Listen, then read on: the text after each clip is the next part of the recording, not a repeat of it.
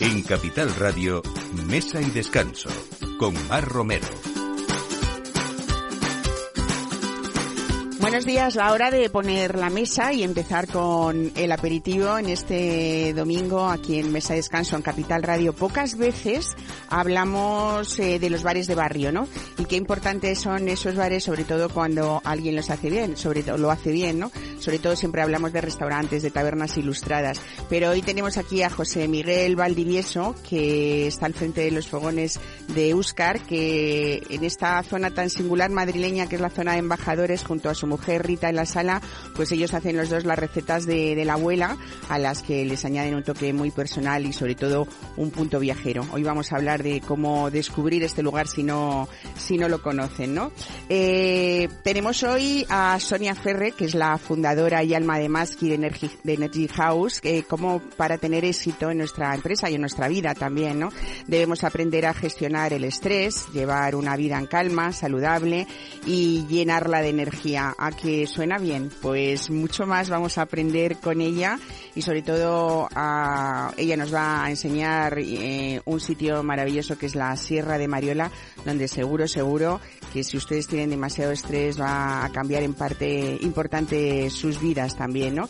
Como les decía, estábamos en la hora del aperitivo, así que qué mejor que una rica conserva, una materia prima buena de esas eh, que hacen en las rías gallegas, en las rías baixas, elaborada de forma artesanal. Francisco Lafuente, que es la tercera generación de esta familia, de esta conservera gallega que lleva las marcas de Rosa La Fuente y Paco La Fuente, nos va a contar hoy esa versatilidad que se puede conseguir en la cocina con, con las conservas.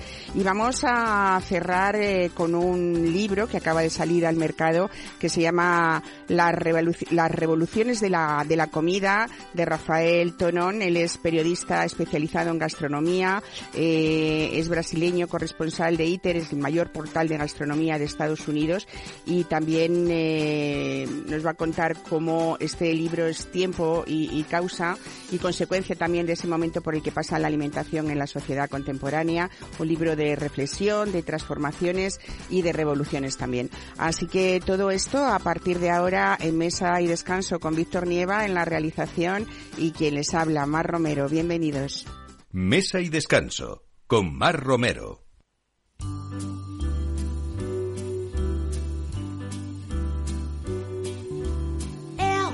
La Víctor. Oh, it's for the only one I see.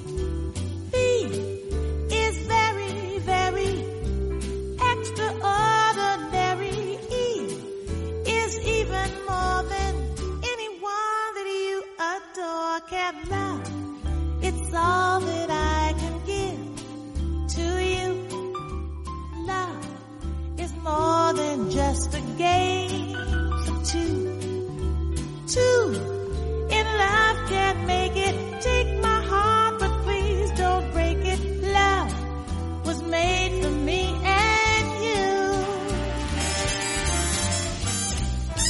Bueno, empezamos proponiéndoles un paseo, yo creo que por una pequeña joya de uno de los barrios más madrileños de Madrid, si se puede decir así, ¿no? Que es la, la zona de embajadores y que a pesar de llevar varios años, pues aún esta pequeña joya no, no es muy conocida. Sí para los que ya la conocen porque se han convertido como en fieles de la casa. José Miguel Valdivieso, buenos días, bienvenido de nuevo a esta tardes, ¿qué casa. Bueno, hablamos de, de Euskar, eh, que yo creo que mm, ha sido como una inspiración eh, tuya o el reflejo de esa inspiración tuya en recetas clásicas, pero siempre, por supuesto, con, con buen producto y ese giro personal que, que tú le das a todas ellas, ¿no? Sí, más o menos. O sea, lo que hemos intentado hacer es una cocina clásica, por así decirlo, que llega un poco a todo el mundo, pero con esa vueltecita de, de la experiencia de los años, ¿no? Oye, hay eh, lo que llamamos imprescindibles o hits de esta casa de Euskar, eh, pues por ejemplo tus croquetas, ¿no?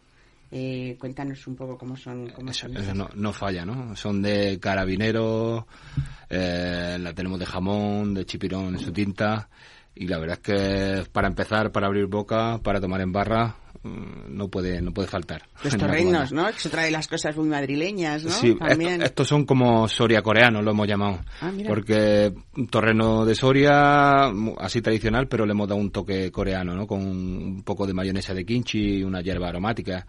Y la verdad es que enganchan. Pues Ese sabor fresco de la menta con la mayonesa, con el, la grasa del torreno, eso está espectacular. La verdad es que yo decía que esos que se convierten en fieles, eh, estos, estos platos, igual que tu icónico stick tartar, ¿no? Que ya ese stick tartar de solomillo, con manzana, con huevo de, De cobarde huevos gallina. cobardes y gallinas que tuvimos aquí un día a este productor maravilloso. A- a Curro. A Curro, un personaje estupendo, ¿no? Sí, y la verdad es que es- de arroz, ¿no? Y además, bueno, lo preparáis como, como ese stick tartar clásico en mesa, rompiendo y mezclando, ¿no? Eso es, la verdad es que es un tartar viene a ser el clásico, pero con unos toquecitos más, más modernos, más nuevos, ¿no?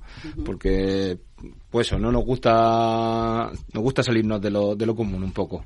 Bueno, ahora eh, yo creo que puede ser la mejor forma de descubrir este local tuyo eh, inesperado, sea con un buen grupo de amigos, porque lo que proponéis, por ejemplo, es mm, probar buena parte de, de vuestra carta a través de dos menús que habéis pensado para, para compartir eh, y desde 10 comensales. ¿Cómo es esto? Sí, pues hemos lanzado porque eh, por la zona en la que estamos y la- el tamaño del local hemos visto que nos vienen varios grupos y al final por el tamaño de la cocina y el local lo más interesante pues tener un poco cerrado así, ¿no? Eh, Entonces hemos lanzado un par de menús de grupo eh, pensando en compartir muchas cosas para que prueben varios platos de la carta, eh, llegar un poco pues a todo el mundo y de esa manera mm, que los tiempos fluyan, que todo sea, que la experiencia sea más buena, vamos. Bueno, eh, en este uno de los menús de los que hablamos eh, incluye cinco entrantes a compartir, ¿no? Si no me equivoco, y, y un plato individual y postre, y estos son 30 euros. Bueno, y aquí estamos incluyendo, eh, por ejemplo, un brioche de cordero con encurtidos y chutney. Eso- Es que eso todo eso- suena Eso ha sido rico, un hit ¿no? nuevo, o sea, eso viene una inspiración de un viaje a Valladolid, a Peñafiel, y la verdad es que es un plato que está saliendo un mogollón. O sea, no, no pensaba yo que iba a salir tanto. Es un brío de bien a la baguette, que no lo hacen. Ahí Paco, que la verdad es que también trabaja unos panes magníficos. Eh, cordero segureño de mi pueblo, como no puede ser de otro sitio. Tú eres de Eh, Huescar. Sí, en Granada. Entonces lo que hacemos es un cuello a baja temperatura, 24 horas, desmigamos, le damos un toque así un poco mm, nazarí, por así decirlo, con una especia marroquí, que sería el ras el hanout. Luego un- hemos hecho un chune de pimientos con tomate, así picantón. Y encima le ponemos unos hinojos encurtidos para darle ese toque ácido. Entonces dulce, salado, ácido. eh, La verdad es que el bocado es muy, muy rico. Bueno, eh, hay otro menú, eh, en este caso subimos hasta hasta 40 euros, que yo creo que tiene un poco la misma estructura, pero variáis lo- los Lo- entrantes, los ¿no? platos, sí. Y termíname con otro mus de la carta, que es el taco de aguja de cerdo ibérico. O sea, la, la aguja la hacemos 12 horas, 64 grados, en base al vacío. Eso luego racionamos en tacos, que marcamos en la brasa y sale con ajo papa, que es la receta de mi abuela. Eso no puede fallar. Qué bueno. Mayonesa, chile chipotle y un gel de ajo negro.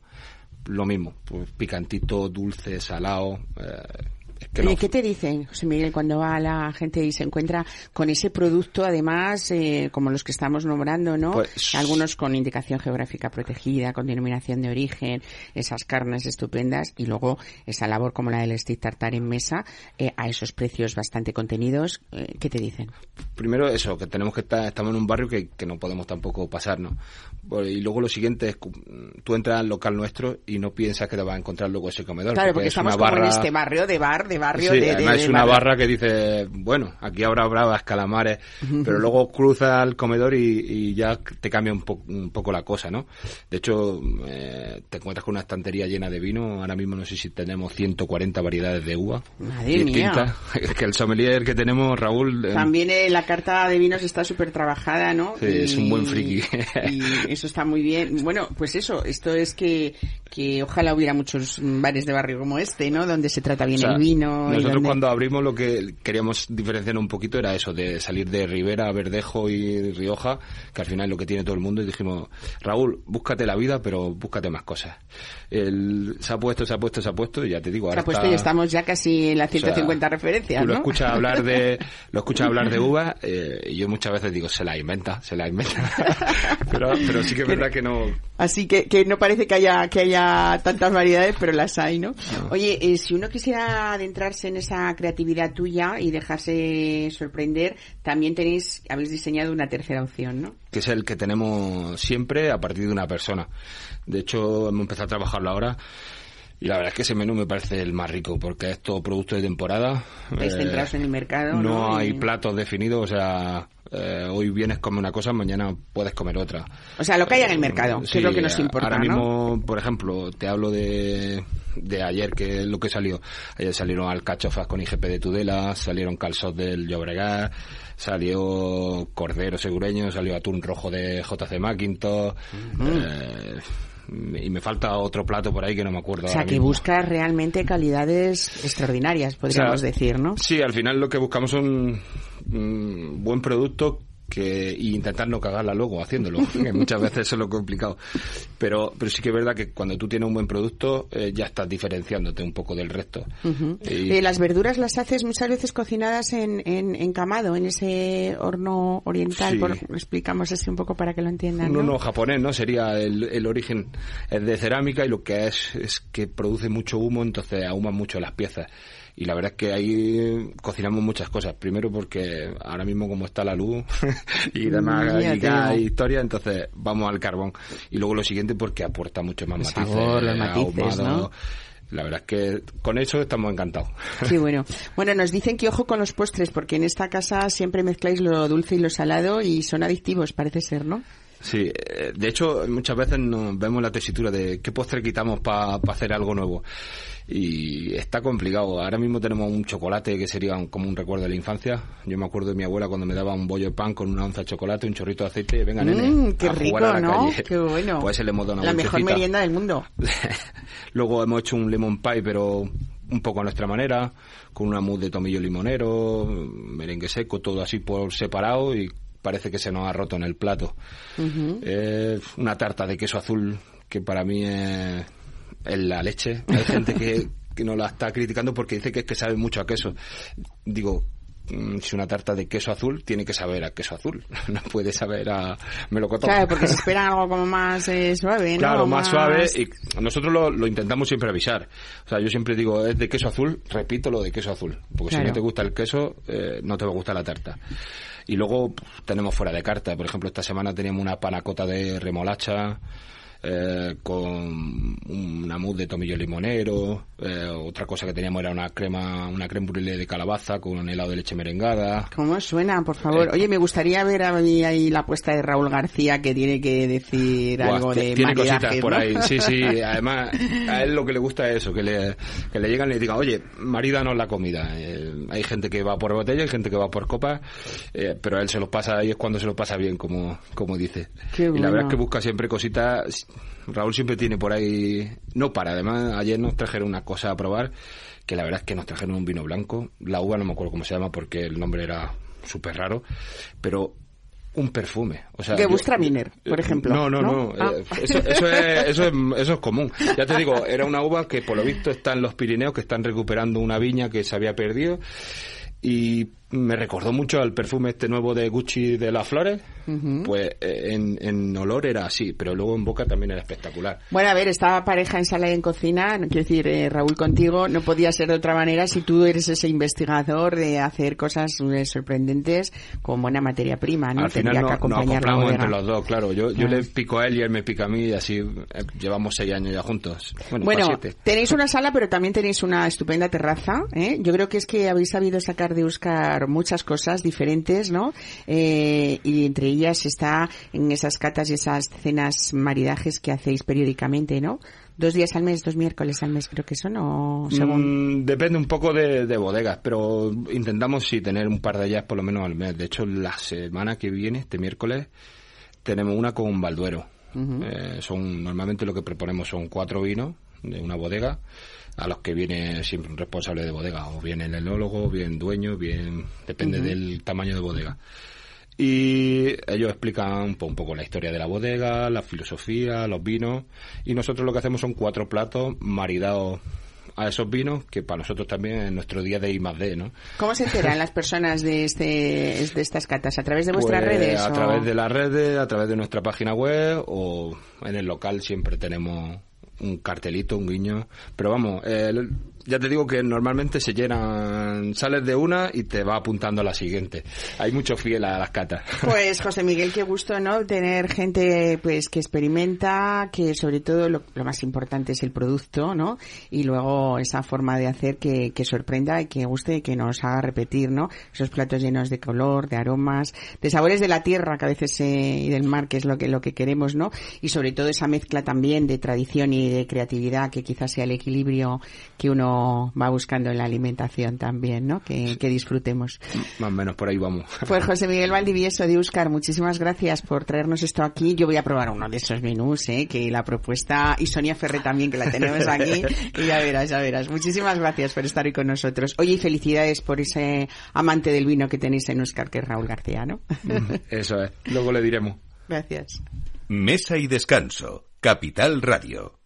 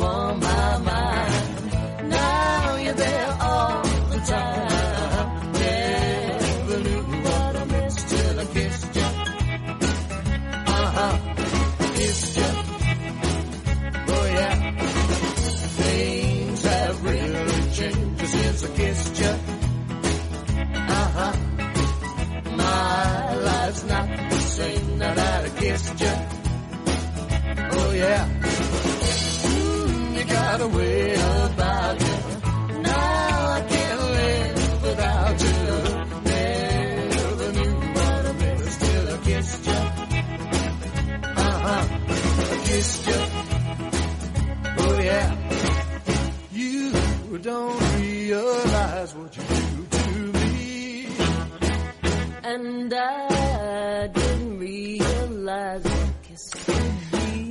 Pues hablamos ahora de, de descanso, de descanso, pero sobre todo de energía, porque a veces necesitamos resetearnos, ¿no? Que esa aquí sería un poco la palabra. Sonia Ferre, bienvenida, buenos días. Qué gusto tenerte aquí, que hacía ya mucho tiempo, ¿eh? Sí, Que no, nos, no que no nos veíamos, pero sí que no nos veíamos en este estudio. Bueno, tú nos cuentas que, que el mundo necesita líderes que sean mentores y que acompañen y que hagan crecer a su equipo, ¿no?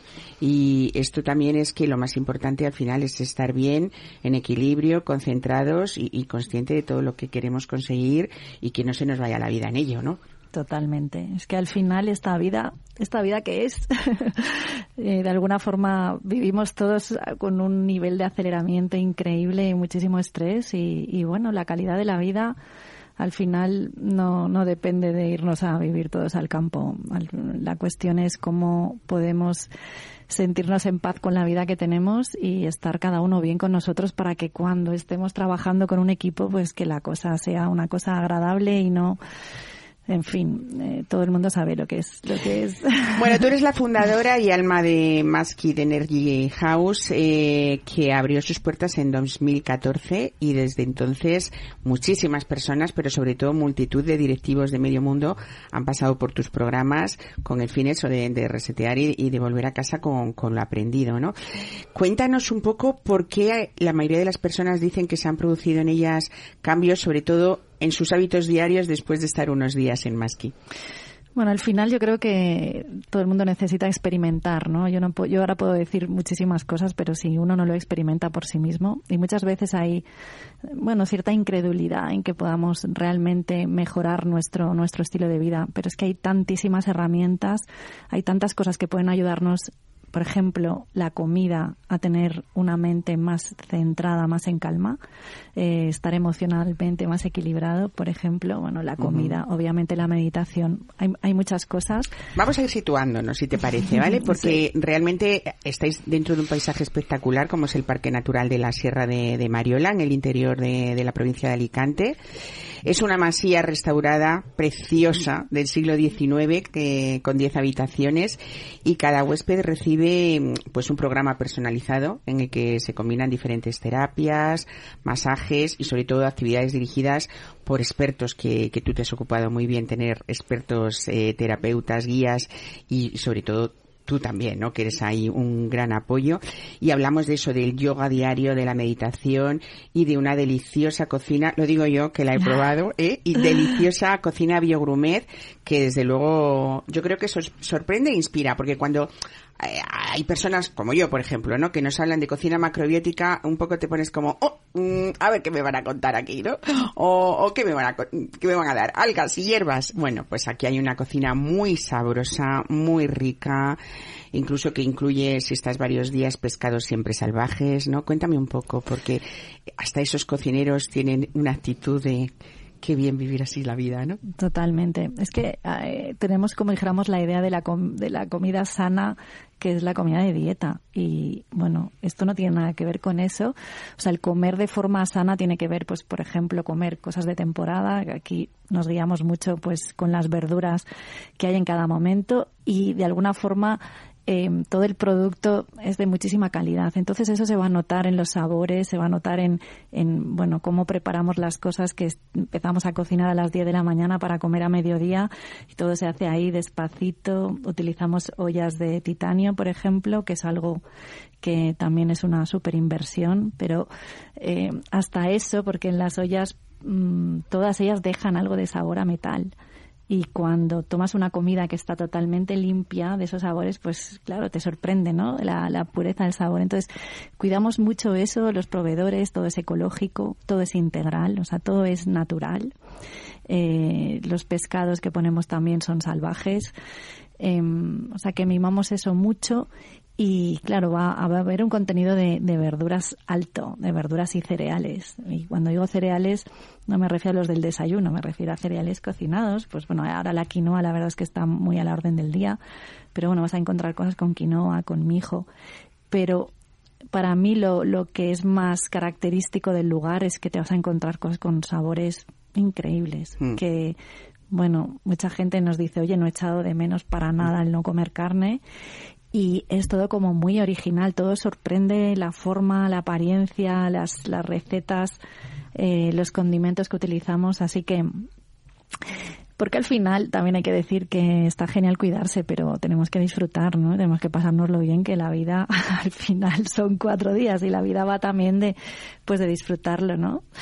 Eh, hablamos siempre, o te, decía yo antes, que, que, cada persona que va, tú tienes un programa personalizado, hablando aquí, por ejemplo, de, eh, proporcionar herramientas innovadoras para ayudar a combatir el estrés, eh, un grupo pues de compañeros o de trabajo, empresas que quieren llevar a sus ejecutivos a decirles, oye, vamos a tomarnos esto en calma, no se trata de salir corriendo en un avión, una reunión, volver, ¿no?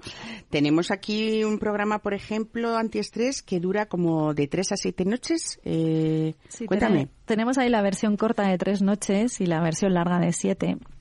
Pero bueno, nosotros en Maski lo que hacemos es personalizar luego las estancias, ¿no? O sea, que se podría hacer el número de noches que, que, que- que viniera bien.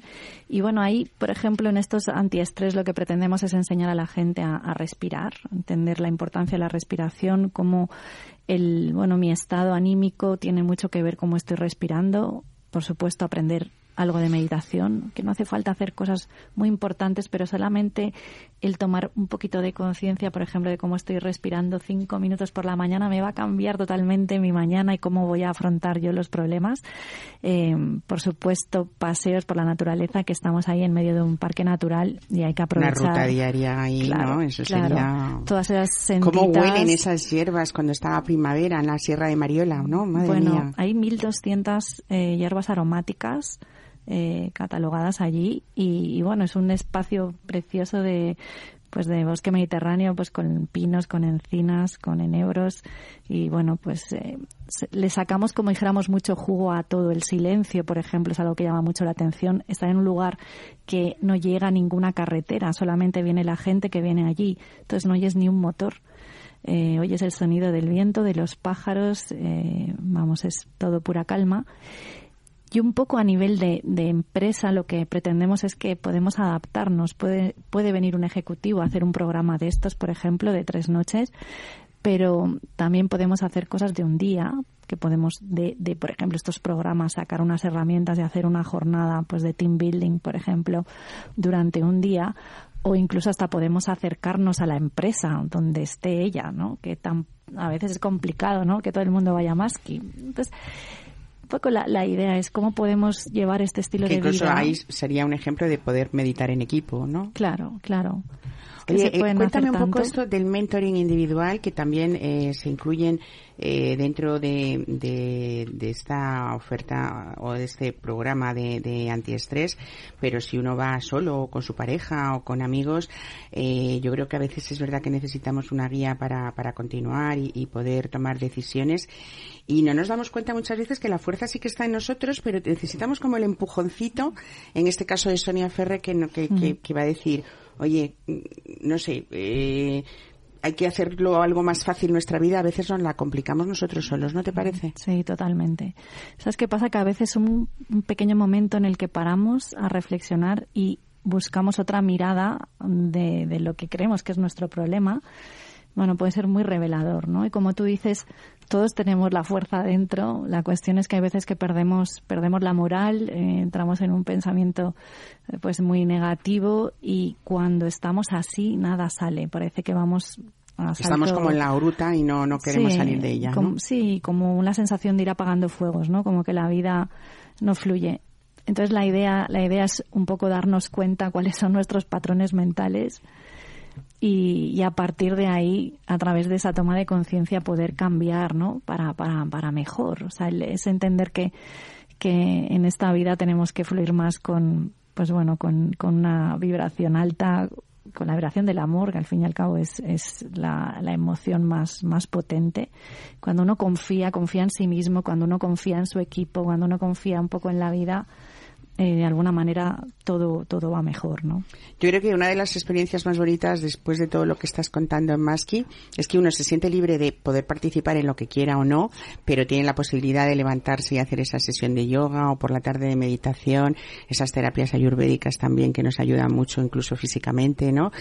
Eh, y luego sobre todo respirar, como tú dices, en ese parque increíble, natural, que, que es conectar también con esa, esa naturaleza. Y vienes como con las pilas diciendo, he reflexionado y tengo que tomarme la vida eh, de otra manera, ¿no? Quizá para estos grupos de empresa a veces mm, le agradezcan mucho a su jefe este regalo, ¿no? Total, Creo yo, ¿no? total. Oye, también tenéis charlas desde Maski que proponéis, por ejemplo, sobre esa alimentación inteligente de la que hablábamos o ese estilo de vida saludable que al final lo que va a hacer es mejorar también nuestra nuestra calidad de vida, de vida, ¿no?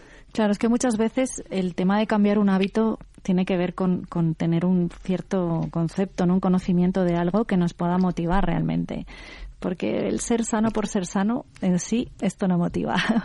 Pero cuando uno se da cuenta que, por ejemplo, algunos cambios le van a ayudar a que su mente esté más enfocada y menos dispersa, o cuando a veces estamos muy irritados, pues igual, ¿no? El estar más, más calmados y poder relacionarnos mejor con los demás, esto ya empieza a sentirse, ¿no? Y lo bueno es cuando uno viene a Maski y lo experimenta físicamente, luego quiere llevarlo esto a la vida, ¿no? Yo creo que nuestros clientes por eso vuelven, porque es como Se hacen familia Maski, ¿no? Total. Sí, es como que cada viaje o cada visita es como incorporo algo, algo me hace clic, algo comprendo y, y al final, escucha, la vida, estamos aquí para ser felices. Y muchas veces perdemos cuál es la prioridad, ¿no? Y para mí esa coherencia que te da el que una persona tiene claro qué quiere, cómo quiere vivir y a partir de ahí tiene sus propios objetivos y, y traza su camino, cuando eso sucede una persona está bien Y luego vienen problemas, claro, porque la vida es así. Pero hay que saber enfrentarlos de esa Claro, manera, mm, claro. meditar, o sea, eh, con tranquilidad, ¿no? Enfrentarse de esa manera sin agresividad a las cosas o sin grandes alaridos de, Sí, "Ah, ¿qué hago y a ahora?", veces, ¿no? escucha, tenemos que parar si somos unos afortunados, Dios mío, de vivir donde vivimos. Entonces, ¿dónde pongo el foco? Si yo pongo el foco en el problemilla que tengo, voy a hacer un, bueno, un gran problema y, oye, si me doy cuenta que, bueno, tengo esto aquí, no este escollo aquí, pero, oye, ¿cuántas cosas hay buenas en mi vida? Eh, Herramientas para saber gestionarlo también a veces es lo que necesitamos, ¿no? Sí, y, y- ser un poco objetivos, ¿sabes? Que es como que solo vemos lo malo, por favor, veamos lo bueno. Claro. Y la vida... El vaso medio lleno, siempre, Claro, ¿eh? y la vida al final es un regalo que hay que disfrutar cada día, que... Desde luego. Pues nada, yoga, meditación, una deliciosa cocina biogrumet que sorprende y que inspira. Y todo esto nos lo ofrece Sonia Ferre desde Maski para, para vivir mejor, ¿no? Que es lo más importante. Hay una web en la que vais eh, un poco actualizando cada programa porque no paráis y siempre hay algo nuevo que descubrir en Maski, ¿no? Efectivamente, lo ideal es entrar ahí, ver qué programa te puede apetecer más, desde un detox, por ejemplo, para hacer una limpieza corporal que también hace falta, o hacer un antiestrés, como estábamos hablando, o programas más transformadores también como el Transforma, o mm, algo más vacacional de unos días con un poquito de masajito y con un poquito de yoga y paseo. Para y- tener un ratito de leer un libro, pasearnos, Claro, ¿no? En hay, fin. hay para todos. Mil propuestas, pues ahí se queda no solamente para los empresarios que nos escuchan, sino para hoy en domingo que nos escuchan eh, muchas familias, saber que a veces hay que hacer un regalito de estos a tu pareja o a tu mejor amigo o mejor amiga, ¿no? Puede ser. Sonia Ferre, muchas gracias por estar hoy aquí y muchas gracias por esa filosofía de vida que aprendemos siempre un poquito si vamos a Maski. Gracias. Gracias, gracias, Mar. Mesa y descanso con Mar Romero.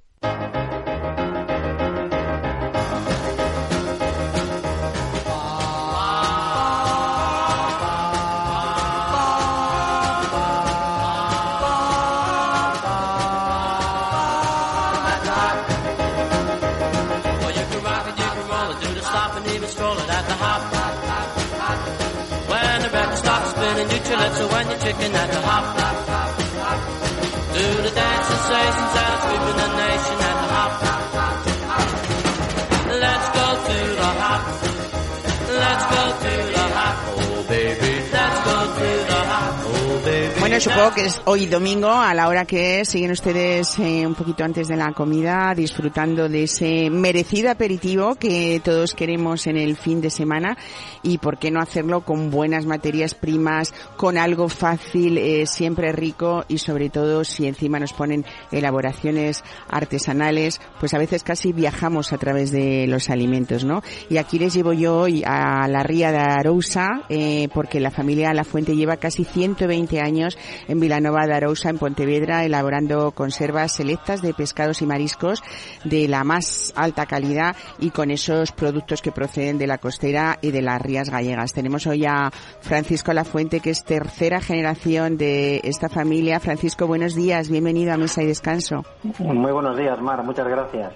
Bueno, yo creo que cuando uno abre una lata de conservas de Paco La Fuente o de Rosa La Fuente, lo que estamos viendo también eh, no solamente es esa riqueza en minerales y nutrientes que tienen estas eh, rías, ¿no? Esas corrientes de las islas Cíes, de la de las islas de Ons, de Sálvora, que tienen esas, eh, yo creo, esas singulares características que favorecen el desarrollo de una biodiversidad marina única en el mundo y que eso se refleja también lógicamente en vuestras conservas, ¿no? Sí, ahí, ahí está. Nosotros tenemos el privilegio en España y en Galicia en específico de tener las rías gallegas que por las condiciones eh, que tienen, pues hacen que, bueno que se desarrolle un marisco excepcional, ¿no? Tanto por eh, la mezcla de agua entre los ríos y, y el océano, que, que luego derivan las rías, y por, por esas islas que protegen las rías y hace que se cree un ecosistema muy bueno en las propias rías y eso da un marisco excepcional, ¿no? Ujú. Bueno, eh, decía yo, tercera generación, eres bisnieto de, de Manuel, eh, eh, de Francisco Lafuente, perdón, eh, y, y Manuel también, ¿no? Que fueron los, los fundadores en 1904.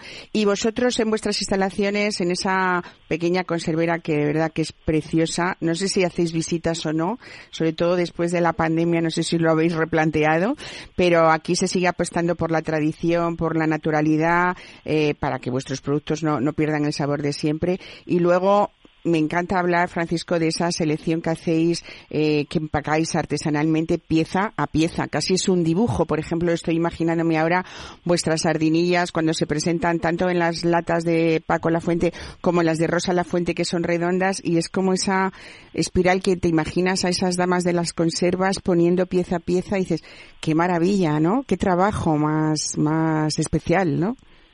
Sí, eh, bueno, eh, realizamos visitas a la fábrica, pero muy específicas, es decir, no están abiertas al público. Eh, desde el coronavirus lo hemos lo hemos reducido, eh, bueno, por temas que a, a día de hoy todo el mundo puede entender. Y ahora mismo estamos eh, trabajando en el proyecto de una nueva fábrica para la que posiblemente con ese proyecto ya podamos retomar. En el mismo lugar también, en Vilanova de Arousa. Sí, seguiremos dentro del mismo ayuntamiento, eh, pero ya nos alejaremos. Nosotros ahora mismo estamos al borde de la ría y, mm, como mucha gente sabe ya por la ley de costas, eh, todas las fábricas que están a pie de a pie de costa eh, se, se tienen que ir, ¿no? Entonces, nosotros nos quedaremos dentro del ayuntamiento, nos quedaremos muy cerquita de, de las rías para proveernos de ese de ese marisco eh, tan bueno que tenemos allí, pero pasaremos a, un polígono industrial, eh, como digo, dentro del mismo ayuntamiento. Estamos a 10 minutos de- del emplazamiento actual. Bueno, hablamos de mm, esto ya en primicia, ¿eh? Qué bien, ya sabemos que también vamos a tener nueva conservera. Bueno, eh, te- hablamos de zamburiñas en salsa de vieira, de ventresca de atún, de almejas blancas, de navajas gigantes, de, de berberechos a- al natural, ¿no? Yo creo que hay incluso estrellas de la ría como las sardinas o el jurel o, o la aguja en aceite ecológico que, que habéis demostrado que, que mejoran con el paso del tiempo, igual que esas sardinas milesime o sardinas de añada, que fue, pues yo creo que habéis sido pioneros en nuestro país por lo menos había mucha tradición en Francia y en Portugal de hacer esas sardinas, eh, madurarlas eh, con el tiempo en la propia lata y bueno, nos hemos dado cuenta que lo que hacen es eso, con el, tiemp- el tiempo y el aceite de oliva virgen, mejorar eh, ese producto, ¿no? En el fondo, Francisco, lo que estamos hablando, eh, yo creo que, que son productos naturales totalmente y que hay muy poca manipulación y que no hay disfraces, ¿no? Sí, nosotros, eh, bueno, estamos en el año 2023, pero si, si alguno de los que ahora mismo nos está escuchando viniese a la fábrica en 1965 o en 1970, el proceso sería prácticamente igual, ¿no? Eh, puede que haya alguna máquina más, pero nosotros solo tenemos eh, máquinas o herramientas que nos ayudan al proceso manual. Es decir, todo lo que nosotros hacemos es manual desde, desde la selección de las, de las, de las piezas cuando llegan a, a nuestra fábrica para ordenarlas por calibre, tanto como limpiarlas, que se limpian uno a uno una a una a mano tan- y, y colocarlas en la lata, ¿no? Todo ese proceso se hace se hace manual. Entonces, es un proceso muy artesanal y, y es una de las cosas que, que nos diferencia del resto, ¿no? Es decir, le ponemos cariño a cada, a cada pieza que tratamos y eso al final el cliente evidentemente lo nota. Claro. Bueno, pues eh, tanto las conservas de Paco La Fuente y de Rosa La Fuente, hay que decir que, que son dos marcas únicas con las que trabajáis en el mercado y que además no vuestra empresa no, no, no trabaja para otras marcas ni para marca blanca tampoco, ¿no? Hablamos de un producto de alta calidad y hablamos sobre todo de que es un producto idóneo, como estábamos diciendo al principio, pues como un aperitivo delicioso o incluso como una comida ligera, ¿no? Que es una manera también, las conservas podemos hacer recetas eh, cuando ya llega el buen tiempo es cuando más nos acordamos, ¿no? Que, que podemos hacer cosas muy ricas y que abrir una lata de este, de estas características de las que estamos hablando, tan natural, tan, con tan buen producto, pues a mí lo primero que, que, que se me ocurre eh, y poner en la mesa ahora mismo a esta hora son esos mejillones maravillosos que tenéis, entre otras cosas, ¿no? Ese, porque, porque de verdad, o sea, ese escabeche que tenéis suave, que claro, es marca personal de la casa y supongo que es una de las pocas fórmulas que no podéis confesar o no debéis, pues es algo que os, que os distingue y que, que hace que uno se haga fiel también a, a la marca, ¿no? Sí, eh, más que... A ver, todas las salsas las hacemos eh, nosotros, es receta propia, sin ningún tipo de aditivo, porque no lo necesitan las conservas con el proceso de esterilización para mantenerse con las propiedades intactas. Y las hacemos en la, las hacemos en la fábrica, en nuestras instalaciones, y son recetas eh, pues que llevan toda la vida. Y además, como te puedes imaginar, pues son recetas, yo digo, de, de madre gallega, porque Claro. porque son, son las mujeres que llevan muchos años trabajando con nosotros las que, las que siguen esa receta que ha pasado de generación en generación y que yo diría que incluso con la receta pueden ser casi inimitables, ¿no? Porque es muy difícil replicar pues eh, el, el- gesto, ¿no? De, de- de una persona al hacer la salsa aunque te cuenten la receta. Claro. Eh, y de ahí el secreto de las salsas. ¿no? Bueno, habéis eh, hecho además una, una imagen maravillosa, tanto en la tradicional de Paco La Fuente como en rosa, con esos envases rosas, las letras en plata, rodeados de una red, que ya nos están comunicando que vamos a encontrar pues un tesoro dentro, ¿no? De, de esas latas. Así que, Francisco La Fuente, muchísimas gracias por estar hoy con nosotros, acompañarnos en este aperitivo especial de hoy, de mesa y descanso. Y, y bueno, lo dicho, yo soy una fiel consumidora de ese aperitivo que vosotros eh, intentáis que estén en todas nuestras mesas, ¿no? Y, y vivan las conservas, las buenas conservas. Muchas gracias. Pues muchas gracias, Mar. Un Gracias saludo. Hasta luego. Saludo. Mesa y descanso. Capital Radio.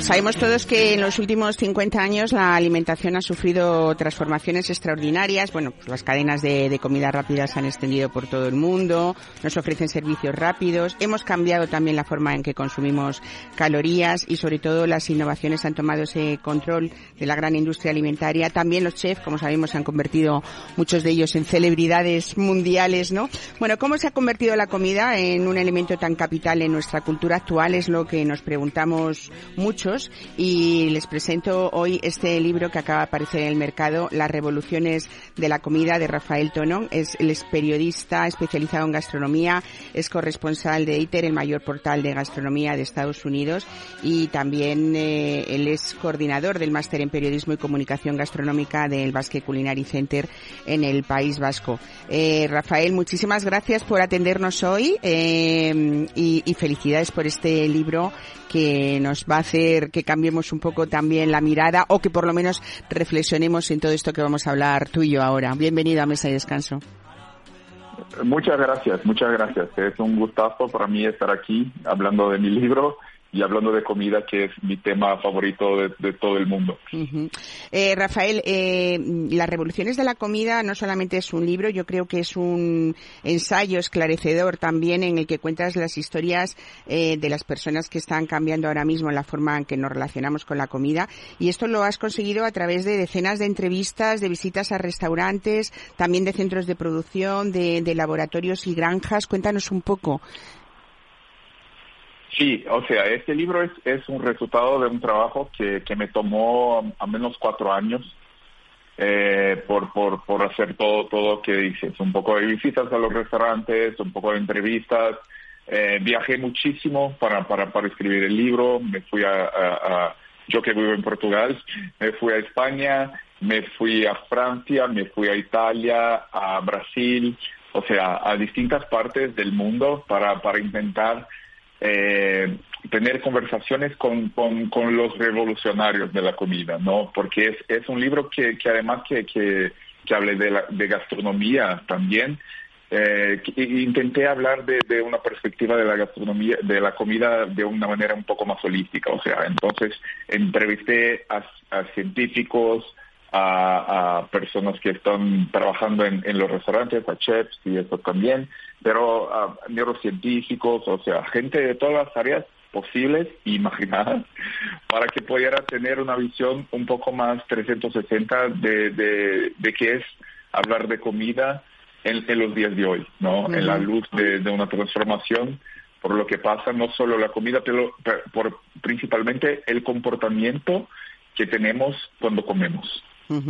Eh, dices en este libro, eh, Rafael, bueno, la comida es verdad que es esencialmente placer, no preocupación, ¿no? Pero ha acabado asumiendo un papel inédito en nuestra sociedad que a veces eh, empezamos a sobrecargar todo de cuestionamientos, de dudas, queremos saber dónde, de dónde procede lo que comemos, qué compramos, cómo lo preparamos, cómo lo comemos. Esto está fenomenal, pero al final casi estamos abocados eh, o estamos viviendo ese ataque de, de foodismo que podemos decir, que tú dices que es un poco un tipo de enfermedad aguda porque es una obsesión adictiva, eh, un poco eh, ir a un restaurante, por ejemplo, y tener esa ansiedad de estar fotografiándolo todo, eh, de, de que aparezca un plato bonito, de que esté en un entorno bien, y al final no nos estamos perdiendo algo de ese hedonismo del que tú hablas, que de disfrutar tranquilamente de las cosas. Yo que creo que sí. O sea, a, a, mí hay, hay un nicho de personas que, que convirtieron la comida en algo casi fanático, ¿no? Algún tipo de fanatismo por, por, por la comida. Eh, es que eh, a mí me parece interesante ver este, este sentido también porque, porque demuestra que la comida se convirtió en un estatus social muy importante en nuestra sociedad, ¿no? O sea, nunca hablamos tanto de comida como hablamos hoy. O sea, vemos programas de televisión de comidas, el, el cine cada vez produce más, más películas hablando de comida, tenemos libros, tenemos eh, informaciones en, los periódicos, en las revistas, o sea, la comida se convirtió en, un tema que toda gente le gusta mucho hablar. Y eso también tiene que ver con, con, con, el advento de, de, la Internet, lo creo, de las redes sociales principalmente, porque como, como decías, la gente le gusta muchísimo postear las fotos de, de, de, de sus platos, de, de, lo que hacen en casa, principal, principalmente en la pandemia también, ¿no? La gente se, se, se volvió más a la cocina y a cocinar sus platos, o sea, nunca hablamos tanto de la comida como hablamos hoy. Uh -huh. Y es como un, un, un resultado de, de, de, esta de esta superexposición que tenemos de, de, de, la comida, que también tengamos comportamientos de gente que, que se, o sea, que, que esté un poco obsesionado, ¿no? Obcecado por, por la comida y por hablar de comida y por visitar restaurantes. Eh, pero sí, yo, yo, yo creo, yo, yo de acuerdo contigo, que, que, comer tiene que ser además un acto de, de, de placer y de hedonismo, ¿no? Cuando se convierte en algo de preocupación, de, de, sacar fotos, de visitar los restaurantes que tenemos que visitar y todo, claro. ahí me parece que, que, que, perdemos una parte importante de, del placer que es comer. Que al final es lo que yo creo que se propone el cocinero, ¿no? O al, al sitio que, al lugar, al restaurante al que vamos, que es realmente que disfrutemos con ese trabajo que él hace, ¿no? Eh, no solamente para enseñarlo a, a, todo el mundo en redes, que me parece bien si todo esto se mide con, con equilibrio, pero también hay que compartirlo con quien estamos sentados a la mesa, ¿no? En una conversación tranquila, agradable, fuera de casa, que es para lo que usamos ese templo que es el restaurante, ¿no? Que nos libera pues de muchas cosas a la vez, ¿no? Bueno, en este libro también, Rafael, te propones narrar bueno, no solamente cómo hemos llegado hasta, a, hasta aquí, pero um, también cómo lo que comemos ha sido importante para crear movimientos, establecer hábitos también y empoderar a políticos. Fíjate, cuéntame tú esto porque en esta en este libro nos aparece también lo que supone la comida para personajes como Obama, como Kennedy o como Trump. Cuéntame esto del empoderamiento político a través de la comida.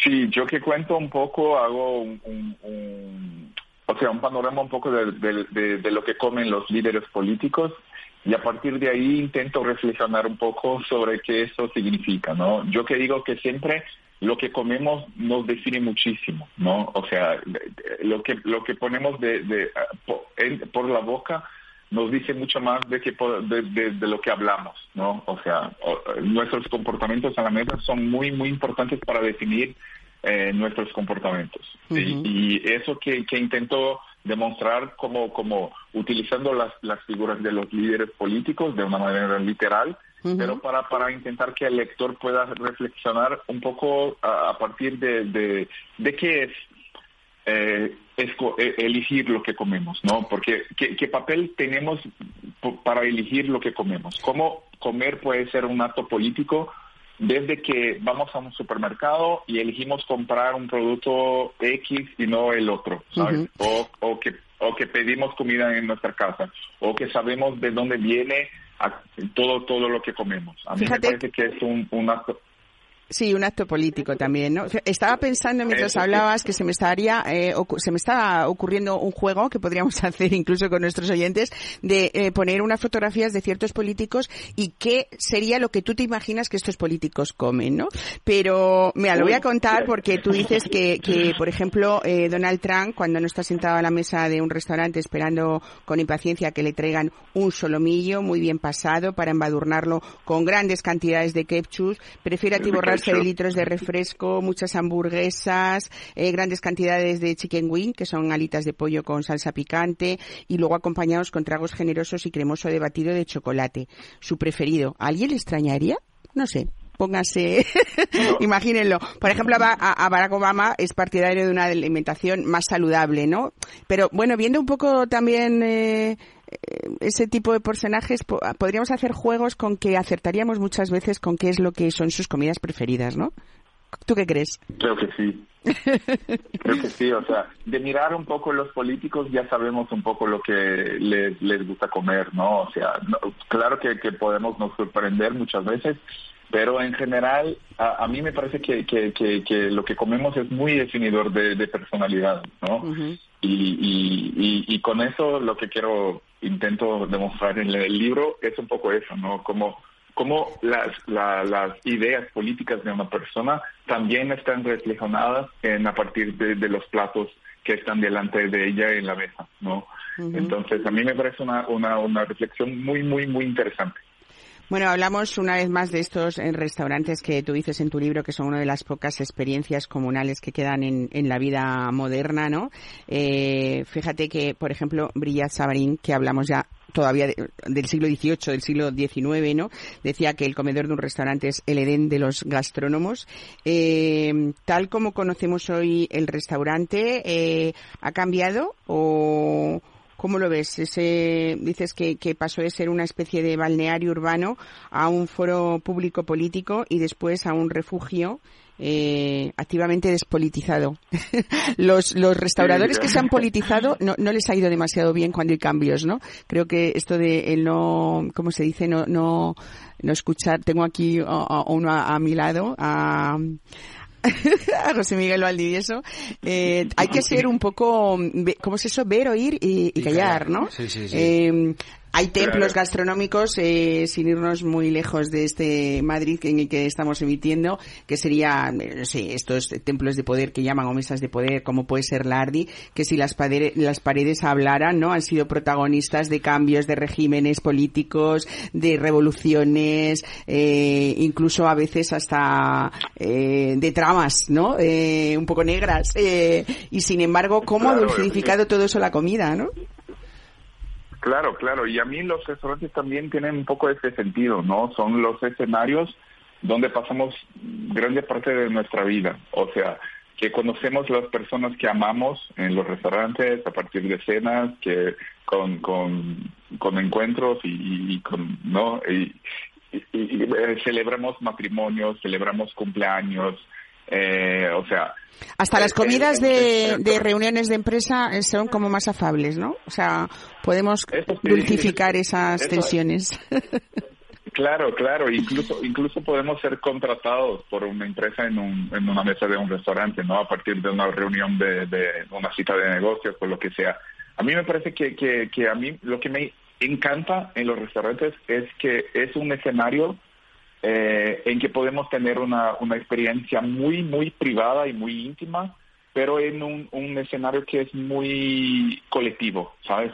Es un poco, es una de, de las únicas, de los únicos escenarios que tenemos así en la vida moderna, ¿no? Que podemos tener una experiencia que sea tan particular y tan colectiva al, en- en- al mismo tiempo, ¿sabes? Entonces, a, a mí, siempre que estoy en los restaurantes, a mí me encanta ir solo y mirar a la gente, a ver cómo comen, cómo, cómo se relacionan en la mesa, cómo disfrutan a la comida. Sí, fíjate, porque- que- Nos cuentas también en este libro que, aunque ir a comer fuera ha sido eso, lo que estamos hablando, tradicionalmente una actividad comunitaria, ¿no?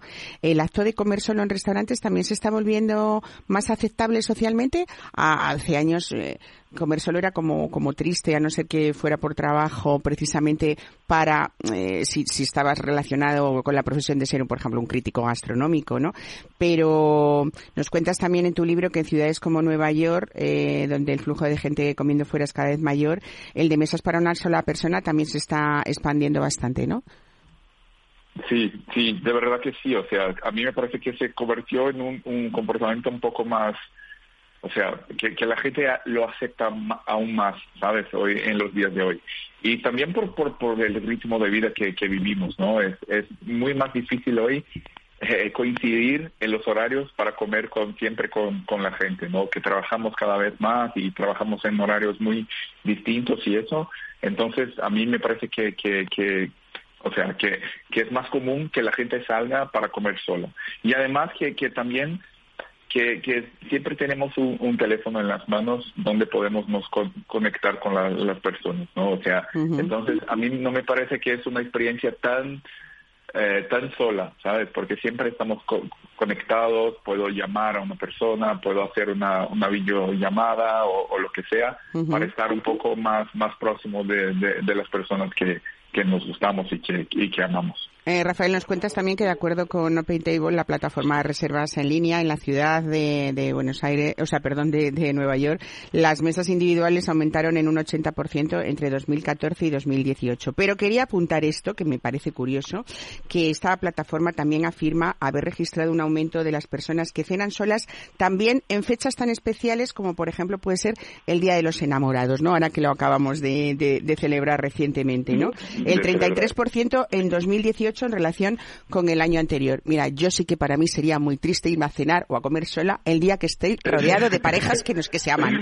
Dime, José Miguel, ¿tú qué Con- Con dices? respecto a eso, nosotros estamos trabajando una idea porque hemos visto que las catas mucha gente no quiere venir sola. Entonces, lo que hemos estamos intentando ver cómo lo encauzamos es una idea de hacer los mesas para uno. Ajá. Hacer un miércoles o un jueves de, de cada mes una cena en la que sea una mesa entera que puedan venir solo porque oye pues Madrid Otra manera de llegar, relacionarse acaba de después, venir, ¿no? Con y claro, tus conocer gente y además disfrutar de la gastronomía ¿no? Muy bien. Pues Rafael Tonón, eh, este libro, Las revoluciones de la, co- de la comida, el impacto de nuestras elecciones en la mesa, casi se titula, y que no hemos dicho, pero que edita Planeta Gastro, creo que es un libro súper interesante para personas que están preocupadas por esa alimentación y por esa evolución también de los últimos años. Así que felicidades por ese trabajo y desde luego gracias por dedicarnos hoy domingo eh, estos minutos tan especiales. Muchísimas gracias. Un saludo. Muchas gracias a vosotros por, por tenerme. Un gustazo hablar del libro y hablar de, de comida. Gracias. por- Gracias, por un abrazo, hasta luego.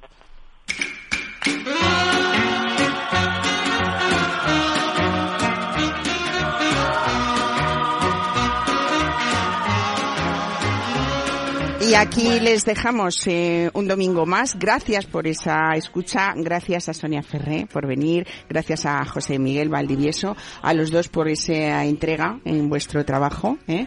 Y a ustedes que nos escuchan cada, cada domingo, que son los protagonistas de este programa Mesa y Descanso. Pásenlo bien, lo que quedan de domingo y buena semana.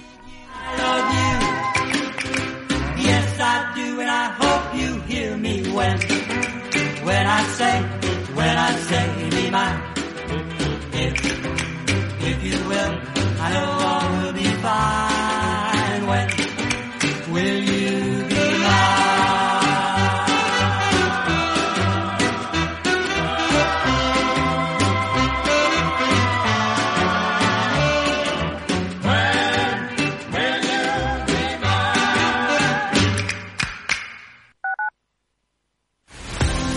Empresas tecnológicas, escuelas de negocios, sindicatos, organizaciones empresariales, empresarios, formadores y figuras relevantes de las administraciones públicas comparten tertulia todos los miércoles a las 3 de la tarde en Cibercotizante, un programa dirigido por José Joaquín Flechoso. Cibercotizante, la digitalización desde una óptica diferente. Capital Radio.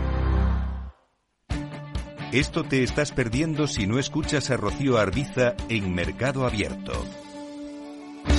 Mario Wade, profesor de ESIC y ex consejero del Fondo Monetario Internacional. Llueve sobre mojado, porque antes del conflicto ya el tema de la política monetaria venía muy expansiva, lo que llamamos nosotros la fiesta party pachanga en el Banco Mundial, emitir mucho dinero, y ya llevamos mucho tiempo, con lo cual veníamos con una inflación altísima antes del conflicto. Imagínense que a partir de ahora, con la subida de la energía, yo siempre explico a mis alumnos que si hay algo que afecta muchísimo la inflación es el petróleo, ¿no? Porque afecta al transporte y afecta a todos los derivados, ¿no? Fertilizantes, plásticos, pintura.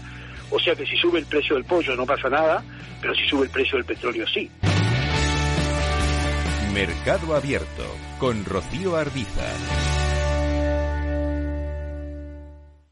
¿Sabes cuál es el mejor dial para escuchar Capital Radio? Tu móvil. Ya tienes disponibles las versiones de iOS y Android de Capital Radio. Y si quieres escucharlas en tu coche, lo tienes muy fácil. Empareja el Bluetooth de tu coche con tu móvil o tableta, entra en la app de Capital Radio y ya lo tienes.